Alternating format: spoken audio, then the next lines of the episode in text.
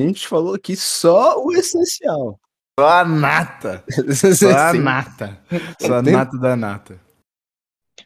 Olha só. É. O Monark narrou o começo do fim. Mas Cara, o fim ainda não chegou. Não... que time. Estamos que time. aqui. Que time. O Monark previu os acontecimentos, né? Todo mundo devia agradecer aqui pelas previsões apocalípticas. O Bruno falou: Eu vou sair, não tá dando mais. Tá Tô dando... com depressão, nada dá certo. No outro dia o cara é churrascado. Aí o, do outro dia o, o, o outro monarca perde o podcast dele. É, e aí, por pressão social, hein? Porque assim, no, no, momento todo mundo, ah, tá tudo bem, só mais uma opinião.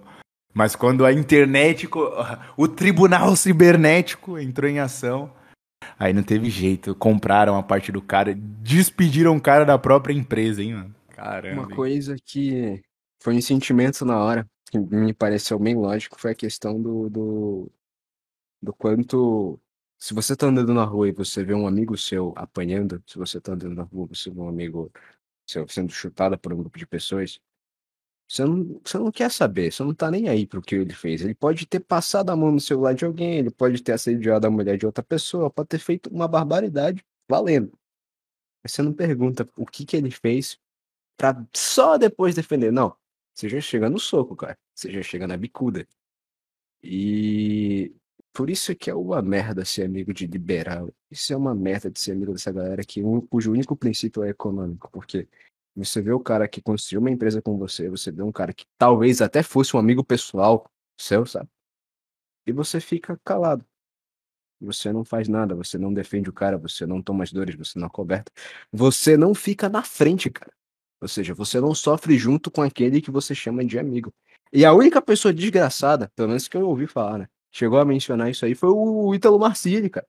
Ele falou assim, ó, não sei o que é Monark, não sei o que é Flow Podcast, mas se um dos meus envolvidos aqui no trabalho que eu faço é acusado de qualquer crime que seja, eu defendo o cara até a morte. Que esse é o significado de lealdade, né? de amizade, de companheirismo. E vai vendo, cara. Vai andando com essa gente aí pra te ver o que te acontece, sabe? Por Confia não. Devemos seguir a máxima do. A máxima tomista lá, de amar e odiar as mesmas coisas, assim que você não passa perrengue com seus Exato. amigos, você já sabe mais ou menos o que esperar, o cara não vai ser uma bomba relógio.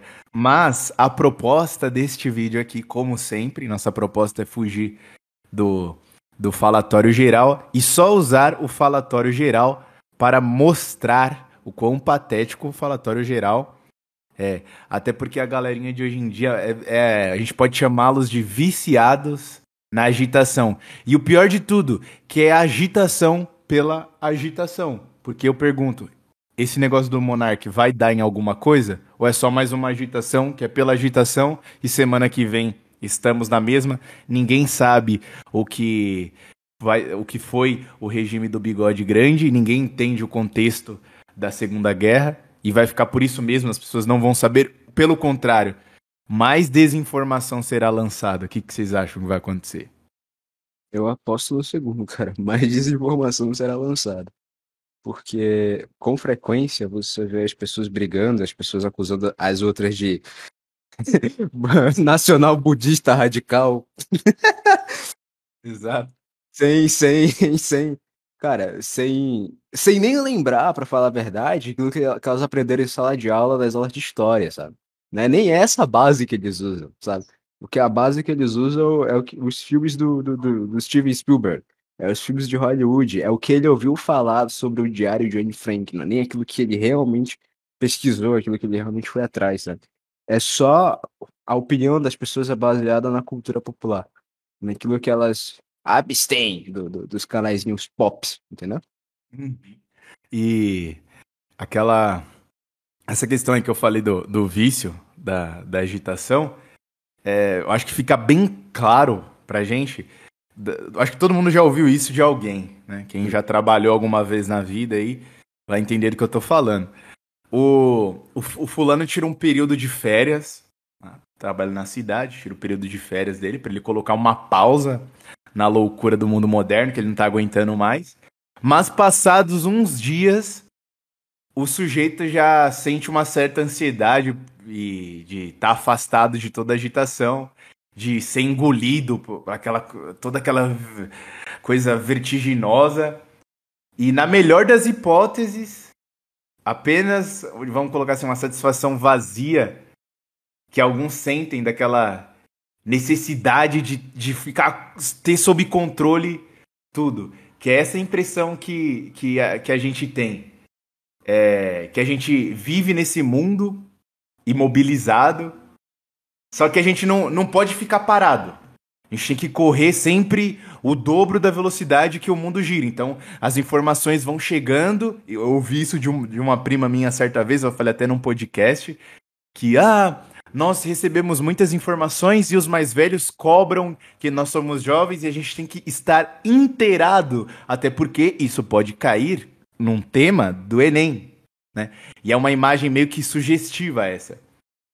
E aí não basta você ter calma, respirar fundo, ficar quieto, já que tudo gira à nossa volta e vamos colocar assim, nosso imobilismo é ainda sentido como aquele uma espécie de movimento frenético que vamos colocar assim, movimento frenético de maneira relativa. Algumas pessoas enxergam assim, eu discordo. Isso daí o mundo gira devagar as pessoas que são induzidas a acharem o contrário. E aí que aparece aquela história que a gente vive questionando aqui.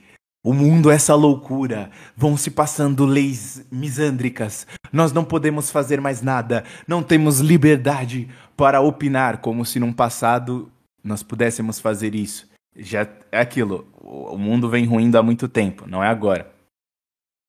E aí surgem os gurus, que nós colocamos assim, com as sugestões sofisticadas. Aí não basta você cuidar de você. Nós temos que criar um mundo onde todos possam viver felizes. Ou vamos, temos que criar um mundo onde seja minimamente habitável. Pelo menos um mundo. Eu devo criar um mundo minimamente habitável para mim. E aí, recentemente, é algo recente, isso apareceram os coaches que ensinam a criar um mundo a partir de um discurso. Aí é, é uma espécie de seita, então a gente pode chamá-los de iniciado. Iniciados. Aí os iniciados podem ser o personagem que eles bem quiserem. Aí entra aquela coisa que eu falei nos bastidores das práticas orientais, que funcionavam mesmo. Né? O cara e hoje em dia é uma coisa exótica, né? E cada vez menos presente porque a internet banaliza tudo e não tem, não existe mais nada exótico. O que, que é exótico hoje em dia? Nada é mais exótico. Uma menina que gosta de se vestir de cachorro e ser tratada como um cachorro antes do sexo é não é exótico mais.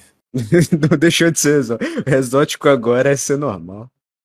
É, é, esse, essa, essa frase aí, esse jargão aí é real. Então, nessas práticas lá orientais, existe aquele certo quietismo, você aprender a ficar quieto e pensar. E aí, claro, claro que todo mundo, todo mundo, todo mundo, todo este mundo criado pelo discurso acaba mais cedo ou mais tarde por desabar. E aí o cara fica definitivamente convencido da impotência dele. E ele pode entrar no, no, numa coisa de mais desespero do que a anterior e algo irreversível. Mas se a gente for parar pra pensar, até esses coaches às vezes ajudam muita gente. Não dá, não dá pra negar. Que às vezes aquele cara que tá na merda, realmente, o cara é gordinho lá. Aí o cara fica ouvindo esses coaches da vida, começa a treinar, se alimenta melhor, melhora a saúde dele. Então, em algum grau, isso pode ser muito útil. Né? O, o método do, dos coaches, o método em si não é uma coisa ruim. O problema são as ideias que eles propagam de ficar criando um novo mundo onde você corre o dobro da velocidade do mundo, mas que mais cedo ou mais tarde você vai se cansar e essa coisa deixa de funcionar. E se continuar funcionando é porque o sujeito literalmente enlouqueceu. Já nas, naquelas práticas orientais, que eu citava, das religiões milenares e tal, quem teve a sorte de encontrar, por exemplo, numa arte marcial, alguém que não seja um, um charlatão, mas que entenda realmente do assunto. É possível que a pessoa tenha um certo mais controle de si, que isso é uma coisa que o professor Gugu fala, que a pior coisa que pode abater uma mulher é um homem que não tem controle de si. Ela se casar com um homem que não se controla, não controla suas emoções.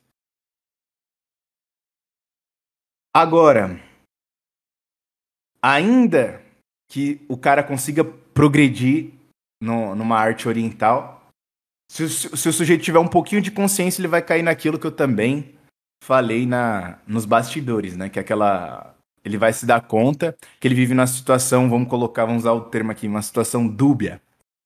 Ele não vive propriamente naquela cultura, na cultura dele de origem, onde ele nasceu, mas ele também está longe de ser, está inserido naquela cultura exótica que ele tá, que no final das contas é o que ele está buscando. Que aí foi o que o Cacique falou, se ele quiser falar mais a respeito, que o Cacique ah. falou nos bastidores que o cara nunca vai se sentir um japa. Não vai é conseguir isso. É porque o que acontece? É... Quando quando quiseram, né? Quando quiseram trazer um tipo de filosofia, um tipo de, de pensamento, uma espiritualidade que não fosse a, a cristã, que não fosse a ocidental, o pessoal começou a flertar muito com o hinduísmo, começou a flertar muito com o budismo. Aqui na, na minha cidade, vez ou outra, eu, eu acho umas minas à toa que viram falar, ah, sou budista, sou budista e tal. Só que qual é o, o ponto, né? Que, que eu acho engraçado, que eu acho interessante. Que é o seguinte: a forma de raciocinar do Ocidente é uma, a forma de raciocinar do Oriente é outra. As filosofias deles não são as mesmas. Então, para você chegar a tentar compreender a filosofia oriental, você poder tentar compreender a visão de mundo que a galera do Oriente tem, não daria para você fazer isso vivendo aqui. Não daria para você fazer isso simplesmente lendo ou vendo da internet, ou assistindo vídeo aula no YouTube. Não, não. Porque para você chegar a entender o metafísico de, de uma civilização, você precisaria ter nascido nela. Porque as coisas elementares da vida do ser humano, só aquilo que ele precisa para tentar existir e sobreviver todos os dias, é base, é caminho para você tentar compreender ideias mais complexas ali. É assim que começou a filosofia no Ocidente, é assim que começou a filosofia na Grécia. Então, a mesma lógica bate por Oriente. E o que acontece? Quando você vê uh, um brasileirinho por aqui, assim, tentando imitar Hare Krishna, tentando viver o Islã, não dá certo, cara. Não dá certo porque a nossa sociedade não é essa. Não é uma sociedade hindu, não é uma sociedade muçulmana. Então você não tem as pressões e as obrigações que você teria dentro de uma sociedade dessa. Então viver uma religião de fora, no Brasil, no, no seu país, onde você está, é vivê-la no modo easy, é vivê-la no modo fácil. Ninguém vai estar tá te cobrando nada. Você não vai ter obrigações a cumprir, você não vai ter nada disso, sabe? Você, você vai pegar tecnicamente só a parte boa para você mesmo. Então, quando eu vi algumas vezes garotas flertando com, com slam, cara, é fácil, sabe? É fácil. Aqui é fácil. Seria diferente se você estivesse lá. Seria diferente que você estivesse num país muçulmano. Aí você ia tentar compreender e ver se aquele estilo de vida realmente é bom para você, sabe? Se aquele estilo de vida ali realmente é é maneiro, se, se aquela corrente de ideias ali, aquela moralidade serve para você. Se você consegue se adequar àquilo ali. Eu creio que se você não nasceu lá, dificilmente, cara. Dificilmente. Você ia precisar de um esforço hercúleo. Tanto que muçulmano que conhece outro muçulmano que não nasceu lá, que a gente, tipo, americano, que é brasileiro, que é de outro país, que se converteu ao Islã e não nasceu muçulmano, a galera tem um grande respeito por isso.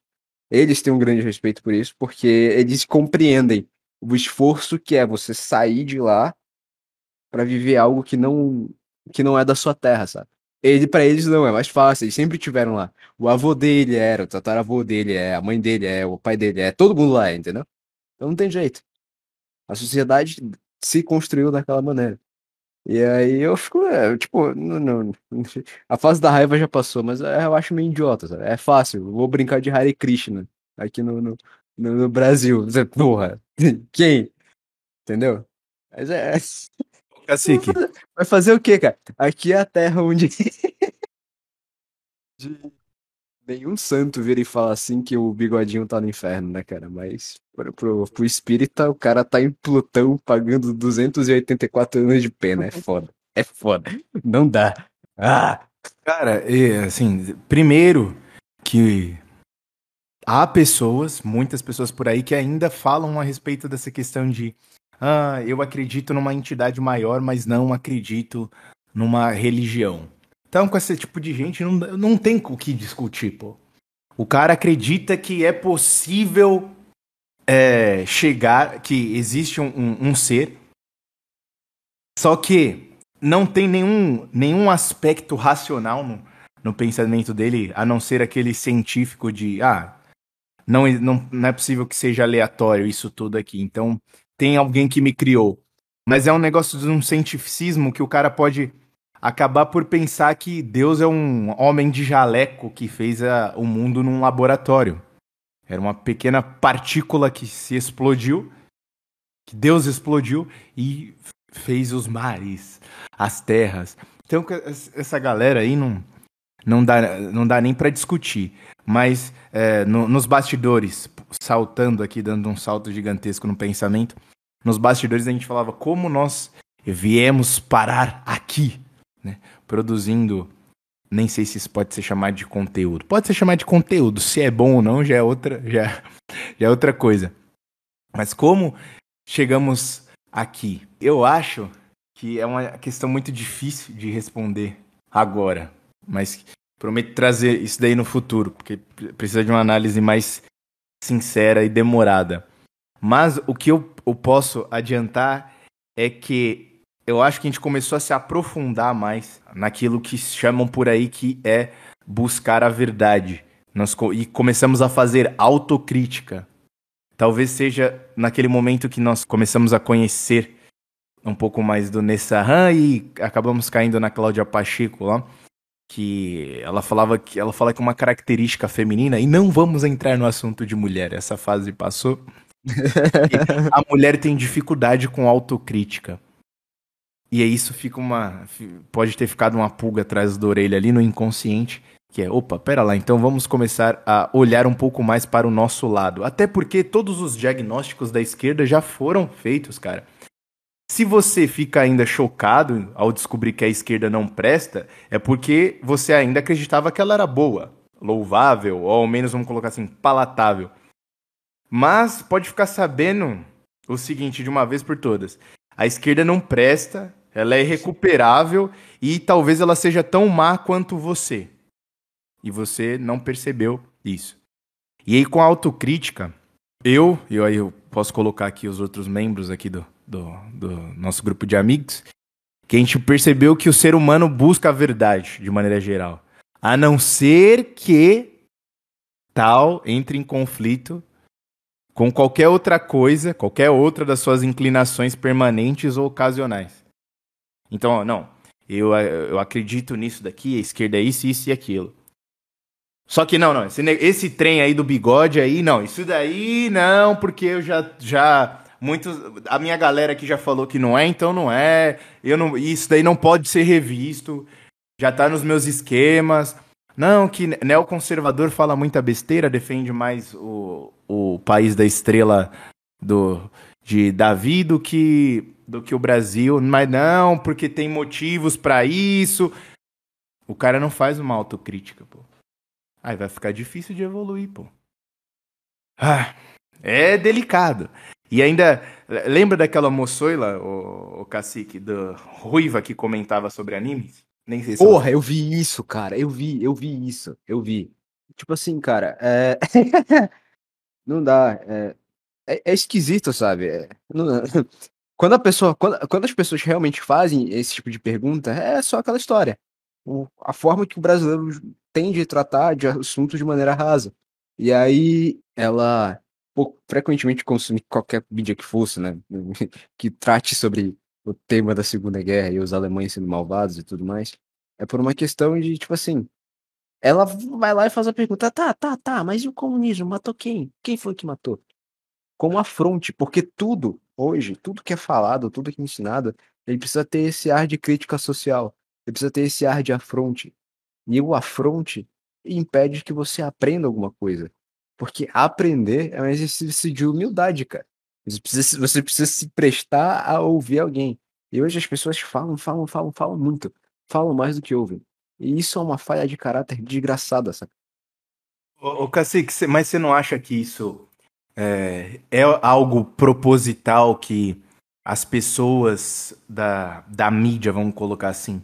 É proposital de muitas maneiras, sinceramente. Por exemplo, comentar. Ah, vamos supor, o caso do Monark foi parar nos jornais. Sim, você, sim, você, sim, sim. você não acha que eles ficam comentando sobre esses casos com o intuito de gerar maus sentimentos, fazer a galera perder energia?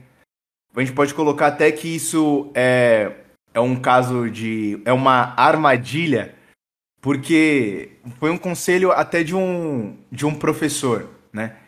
Que ele respondeu um, um cara que estava falando: Meu, eu sofro desse problema de ficar me agitando por questões momentâneas, assuntos do, do momento, e ele queria saber como parar com isso. Aí o professor falou: Olha, na verdade você não precisa aprender a fazer isso, que seria uh, a se controlar mais é uma coisa que você aprende fazendo, digamos assim. Não dá para você estudar para parar de fazer isso. Não tem, é tentativa, né? Sim, aí ele dá uma solução que pode ser o seguinte: quando você sentir vontade de reagir a alguma coisa, para um minuto, por exemplo, o cara fez uma publicação e você quer responder, você quer refutá-lo, ou fez um comentário no YouTube, para um minuto para pensar e se questiona. A sua reação não é precisamente o efeito que essas pessoas pretendem? Em quase 100% é. dos casos a resposta é sim. Mesmo em certos casos em que uma resposta se justifique, a questão aí é saber se temos conhecimento suficiente para dar essa resposta e se ela vai ter alguma influência naquele debate onde a gente quer participar. Querer agir por querer agir por, por boas intenções ou com boas intenções é a porta de entrada pro, pro demônio, cara. É a história lá do de boas intenções, o inferno tá cheio. O que a cara, gente eu, Pode eu acho que assim, né? Que numa hora dessas em que você vai refutar, que você demonstra que você tem conhecimento, que você é pego, cara, e será acusado do crime que você está debatendo ali, cara. Exato. Como você sabe tudo isso, então? Você também é. E, e, aquele conselho religioso de você limpar seu coração para você conseguir se aproximar mais de Deus é o que a gente deve almejar. Mas e o nosso testemunho, o nosso testemunho, o nosso coração deve ser limpo, é isso que a gente deve almejar. Só que a excessiva participação nesses debates do dia a dia vai impedir isso. Não adianta, cara. Você vai sentir ódio daquela pessoa. E é exatamente isso que eles querem, velho. Você não pode, você não tem que sentir ódio daquelas pessoas. Por, tudo bem, tem algumas pessoas que são abomináveis. Mas aquela uhum. pessoa, você não sabe nada, pô, daquela pessoa que tá comentando ali. E você tá sentindo ódio dela simplesmente. E ela sentindo ódio de você simplesmente por vocês discordarem de um assunto. Vocês devem, vocês podem ter muitas outras coisas em comum. Em outras situações você poderia se tornar amigas. E lembre, é, acusar, fazer com que você acuse a pessoa e a pessoa te acusar, é uma coisa que o acusador gosta bastante. Vocês sabem quem é o acusador, né? Quem não sabe, no Google, quem é conhecido pelo como acusador. O acusador, exatamente. Exatamente. Então vamos tomar muito cuidado com isso daí. É, tanto que foi como eu falei no início aqui do, da nossa gravação. A gente fala, às vezes, de alguns assuntos momentâneos, mas você nunca vai ver lá no título dos vídeos uma coisa chamando a atenção para aquele assunto do momento. Ou a gente não vai ficar falando o tempo todo sobre. Porque é, essa, a gente tenta fazer exatamente o contrário e ainda colocar as pessoas que fazem isso. É, sempre falar delas de maneira bem jocosa mesmo. Que eu acho que se talvez a gente não consiga seguir com quando eu falo a gente, é o nosso grupo, a gente não consiga seguir com a filosofia do Olavo. Mas eu acho que a gente pode conseguir fazer uma coisa que o Olavo gostaria. Ele que os alunos dele fizessem, que ele já falou isso por diversas vezes. Que é fazer um testemunho sincero da realidade, faz, fazendo chacota e contando piadas, sendo muito engraçado o tempo todo. E fazendo essas pessoas sentirem vergonha de Sim. fazerem essas coisas ruins. Eu acho que isso está ao nosso alcance. Eu acho que isso a gente faz com certa até maestria, inclusive. É assim, é... admiro Mas, e tenho, por isso que eu, de certa forma eu admiro e tenho como referência o, o Brasileirinhos, cara. O gatão e o palhaço. Porque você enxerga muito disso ali, sabe? Do Sim. testemunho sincero e o, o elemento profundamente cristão. É sempre, a, é sempre o ponto do. Cara, tamo na dúvida aqui. Vamos pensar se isso vai desonrar o sacrifício na cruz ou não.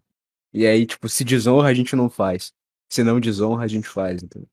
Que é aquela coisa, tipo, enquanto o outro lado presta contas ao mundo, a gente só tem que prestar contas a Jesus Cristo, tá? E eu acho que se aplica aqui o que a gente falou sobre o Olavo lá. Pô, tá todo mundo churrascando o Monark. Pra que a gente vai fazer um vídeo falando das coisas ruins do cidadão? Ah, era um maconheiro que só falava merda. Pô, tá todo mundo crucificando o cara, velho. Inclusive, no, nos bastidores, o, Monar, o, o, o Cacique e eu conversando, a gente falou, porra, é, o negócio era tão ruim que o Monark era o cara mais lúcido de lá. É, mais lúcido que os convidados, muitas vezes, inclusive. E assim, né? Cara, tem. Pegaram. Vou falar, né? Pegaram um, um maluco pra Cristo, porque você. a- Apesar dos- de tudo, de todo o problema que o, que, que o Flow tinha, ele não tinha jornalista gorda fazendo roteiro e selecionando convidado, entendeu? Ele não tinha dedo da esquerda ali, saca? Tinha liberal, tinha o caralho a quatro, tinha gente que não prestava, tinha libertário, vai se fuder, libertário. Olha aí, ó. Manda, manda o Monark fazer outro podcast agora. Se tiraram dele, é só ele fazer outro. Manda lá, pô. Fala pra ele lá. Fala pra ele fazer um banco pra ele também agora também. Porra. Eu, arrisco, eu arrisco dizer. É, entendeu? Isso vai ser complicado para ele. Mas eu arrisco dizer que esse canal vai à falência, cara com o avançar do tempo. Vai, vai. Eu acho que vai, o, vai, o Monark era a estrela da, da coisa. E assim, né, o ponto, né? Enfim, ele era um dos únicos podcasts na internet de grande alcance, né? Que a juventude fala, que o público era bem jovem. E não tinha dedo da esquerda ali. Esse ano a galera tá muito preocupada com a eleição. Muito, muito, muito preocupada com a eleição. E dependendo de quem ele chamasse ali, dependendo do que ele viesse a falar ali, o pessoal enxerga ele como alguém que pode influenciar o voto das pessoas. Então ele foi o primeiro a ser cortado. O primeiro a ser pego, sabe? E daqui, acho que até o final do ano, outras pessoas serão censuradas, presas, canceladas, perderão seus empregos e tal. E. Cara, esse é o ponto, né? É... Você não pode ter medo da violência, você não pode ter medo do sacrifício porque as coisas não serão decididas na luta política. As coisas serão decididas no sacrifício. Pessoas irão perder alguma coisa. Algumas emprego, algumas dinheiro, algumas a reputação, outras a própria vida. Mas é só a partir disso que vai mudar. Que as coisas serão diferentes, porque cada vez mais a gente briga pela nossa, pelo nosso próprio direito de existir. Hoje, homossexuais batem no peito, pessoas negras batem no peito e falam exatamente essa frase, ai, ai, é pelo direito de existir. Só que ninguém tá se importando com vocês. Quando vocês abrem a boca, vocês não se dão mal. Quando vocês abrem a boca, vocês não são presos. Quando vocês abrem a boca, não tem 15 negros olhando torto para você. O que acontece, e quando isso acontece, é com o cidadão comum é a sabedoria popular, é a, é a cultura popular, é tudo aquilo que o seu pai, o seu avô cresceu vivendo, as opiniões que ele sempre compartilhou. São essas coisas que estão sendo tiradas da gente, estão sendo censuradas, estão sendo roubadas de nós. Nós perdemos o direito de ser quem nós somos, sabe? E para você voltar e ter essa liberdade, não, não é apertando mãozinha e tendo trégua, não, cara. Porque isso não vai acontecer. Ou eles te matam, sabe? Ou já era, sabe? Esse é o ponto, sabe? Não é, não, não é urna que resolve isso. O ponto é, nenhum rei venceu uma guerra com a sua própria espada. Ele sempre teve a espada do povo. A ideia é, um homem só não resolve um país. Uma pessoa só não resolve uma nação. Então, cada brasileirinho aí há de fazer a sua parte. Seja principalmente se educando, se melhorando. Primeiramente você, antes de você tentar melhorar o outro, antes de você tentar educar o outro. Porque as lições que você aprender e quiser aprender ficarão com você para sempre. Se antes de você aprender, tentar ensinar outra pessoa, vai dar merda. Vocês vão brigar, vai perder a amizade, vai cada um para um canto. Não, não. Primeiro você se melhore. Pelo exemplo, se Deus quiser, a pessoa que você quer que melhore também vai de melhorar. Sim. Fala fica... aí, fala aí que eu não faço monólogo, não pode. e lembrem da, daquela, daquele recorte lá da, dos esquerdistas. Pô, para, para de ficar esperando o melhor dos caras. É incoerência. É... Cara, velho, vamos mudar, pô. Também falamos nos bastidores lá. Teve gente aí envolvida em caso de amor é, ilegítimo é. por crianças. muito e... menores. É. E tá tudo bem. Mas você falar uma coisa que você pode discordar a respeito da Segunda Guerra é algo tá muito fudido. mais grave? Será? Será que é muito mais grave? Mas aquilo, não espere coerências. Não espere coerências. É, eu acho que o, o, que o Cacique falou agora, as últimas considerações, é, eu acho que qualquer pessoa aí que tiver bastante tempo livre e espírito empenhado aí, com, em dois, três anos, consegue ler muita coisa, né? E, vai conseguir refletir a respeito e talvez conseguir impactar de maneira positiva na realidade, mas isso é só uma teoria, né? Aí entra aquilo que a gente já chove, já choveu no molhado várias vezes e muitos professores já falaram isso, né? Ah, mas por onde começar? O que fazer, né? São poucos os livros e os autores que realmente merecem uma atenção dedicada, né? Em teoria, a gente pode colocar aqui o que, que valeria a pena. Os textos sagrados, os maiores poetas, os filósofos realmente essenciais, um pouco de história para a gente ter um ter alguma referência temporal. Só que aqui entra uma questão que eu posso fazer até uma autocrítica aqui. A gente não pode cair nas garras dos historiadores. A gente não pode cair nas garras tanto revisionistas como os do MEC. É. A gente não tanto... pode cair nas garras. Eles podem nos influenciar facilmente a acreditar que algo aconteceu simplesmente na base da propaganda massiva. Ninguém é imune à propaganda. Ninguém é imune à propaganda. Ninguém é imune à propaganda. E aí conhecer um pouquinho de música, a história da arte e eu acho que o que é mais importante, né, do que conhecer a, um pouco da música, a história da, da arte é praticar alguma é. arte, cara. Nada a melhor do que a também prática. vale. Marcial a, também vale. A marcial continua sendo uma arte, não? Não deixa de Sim. ser uma arte. Mas é, nossas condolências aí pro senhor Monarque. Pra marca de bicicleta. Claramente estamos falando daquela velha magrela que você guarda lá no, no fundo do, da sua garagem que está enferrujada. Leve sua Monarque no, no mecânico. Inclusive, o Monark vai voltar aí 100% politicamente correto. Aguardem. Provavelmente, cara. Provavelmente, assim. Ele já deu as considerações dele lá, né? Pedindo desculpa. Eu falei merda. É. Só que tá, isso é aquilo. O cancelamento é, é os dois extremos. Ou o cara percebe que é necessário uma vida privada e ficar quietinho aí, pegar o dinheiro dele investir em coisas nos bastidores, abre uma padaria na esquina, ou o cara volta como todos os outros voltaram. Inclusive aquele que nós mencionamos há pouco. Você volta mais politicamente correto ainda, pisando ainda, ainda mais em ovos. Quantas vezes tentaram cancelar o Neto o Netinho, por algumas falas dúbias aí. Por sinal, aí... foi o Neto que defendeu o, a marca de bicicleta essa semana, cara. Foi engraçado. Olha só. Cara, esse maluco, enfim. Agora, um detalhe também, né?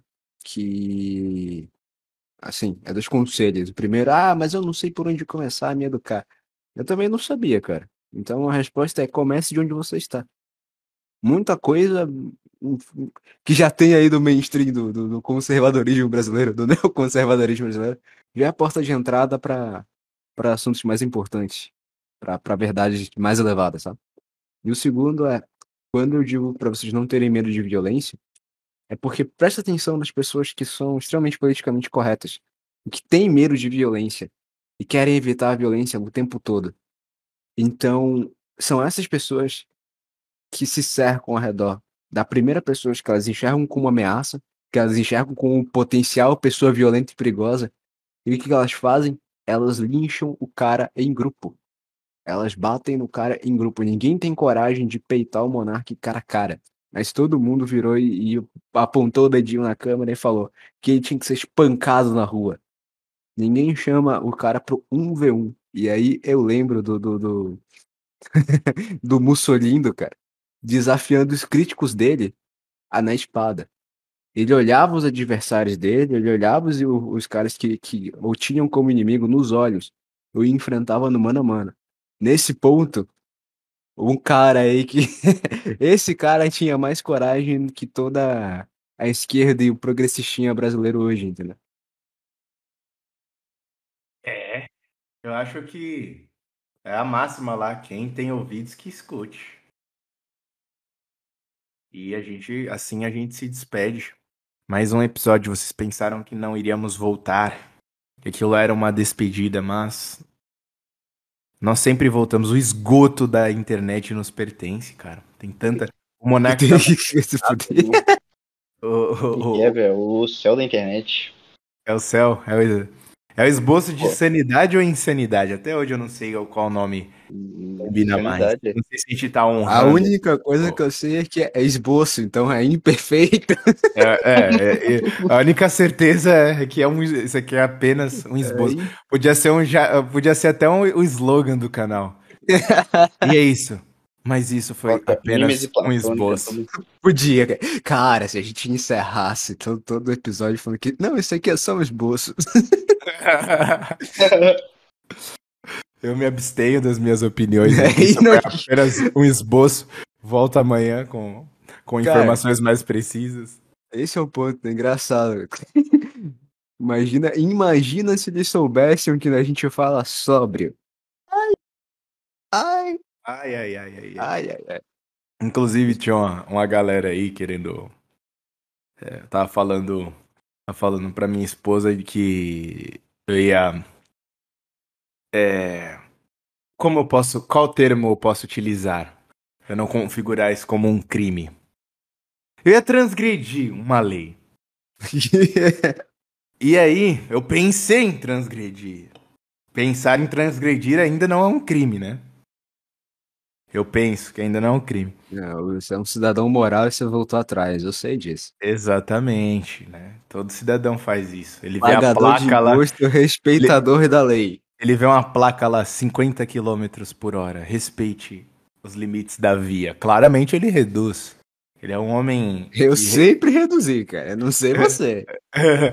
e aí, a minha esposa falou: não, não é perigoso isso. Eu falei, se tivessem acesso ao Telegram, ao Discord, não estaríamos mais aqui, certamente. Como é viver num mundo onde você comete um crime a cada 10 palavras, cara? Fala pra mim, cacique. Como que é viver no, no mundo assim? Será que nós estamos sofrendo mais do que a antiga geração?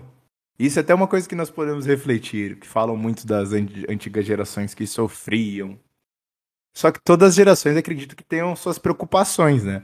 É. Mas psicológicas, velho, talvez. Será que um homem médio, se ele fosse lançado.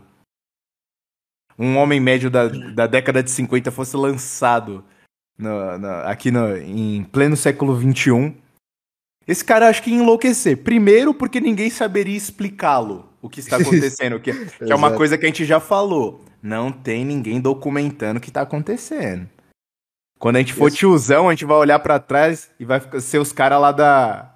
Vai ser igual os caras da ditadura no Brasil. Porra, velho, andava de boa na rua, nunca apanhei da polícia, velho. Nunca me ocorreu cara... nada. Só Exatamente. que os historiadores falam o que os historiadores. Por mais que a internet seja artigos, podcasts, vídeos possam contribuir, documentários possam contribuir, o que manda é os livros.